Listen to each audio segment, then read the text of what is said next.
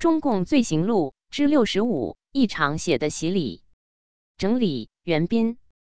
大纪元二零二二年一月二十日讯，文革中，北大东语系主任、著名学者季羡林先生被打成了资产阶级反动学术权威，遭到红卫兵的残酷批斗，经历了一场血的洗礼。季羡林语在牛棚杂役里，季羡林专门回忆了这段经历。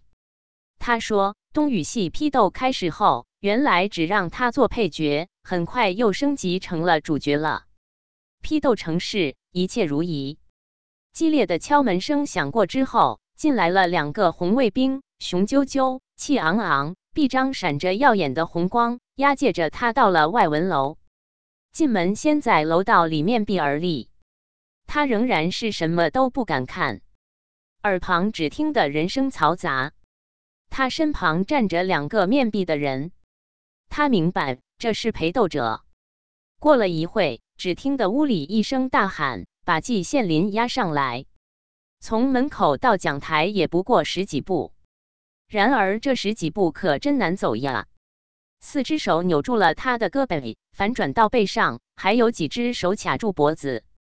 他身上起码有七八只手。距离千手千眼佛虽还有一段差距，然而已经够可观的了。可是，在这些手的缝里，还不知伸进了多少手，要打他的什么地方？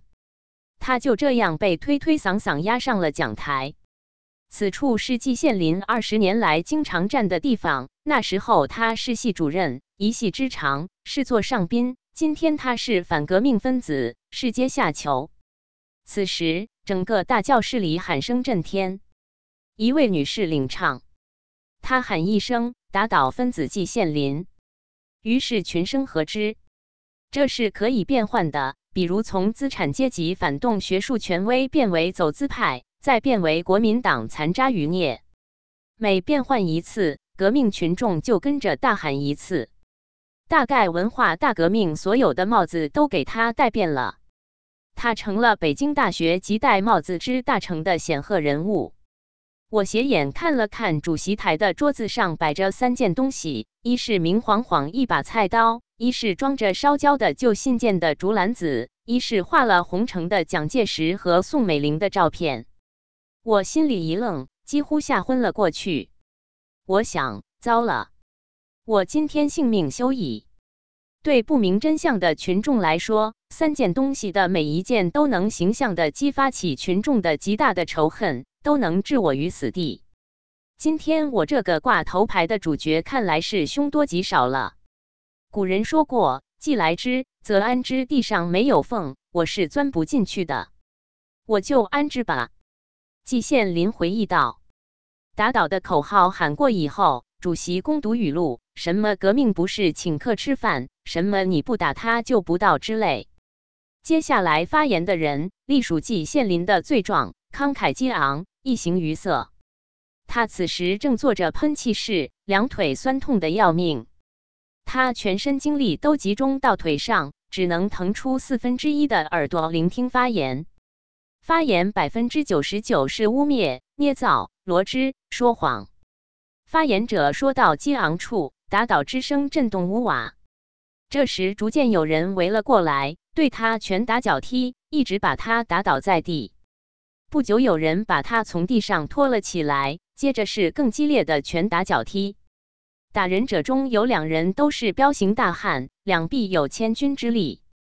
我忽然又有了被抄家时的想法：我这样一个糟老头子，手无缚鸡之力，他们用牛刀来杀我这一只鸡。结果如何？读者自己可以想象了。季羡林说：“我不知道批斗总共进行了多长的时间，真正批的淋漓尽致。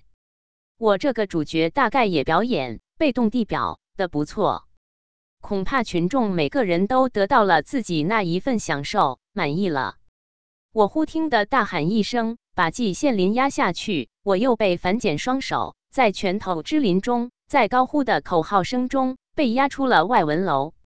然而，革命热情特高的群众，革命义愤还没有完全发泄出来，追在我的身后，仍然是拳打脚踢。我想抱头鼠窜，落荒而逃，然而却办不到。前后左右都是追兵。好像一个姓罗的阿拉伯语教员说了几句话，追兵同仇敌忾的劲头稍有所缓和。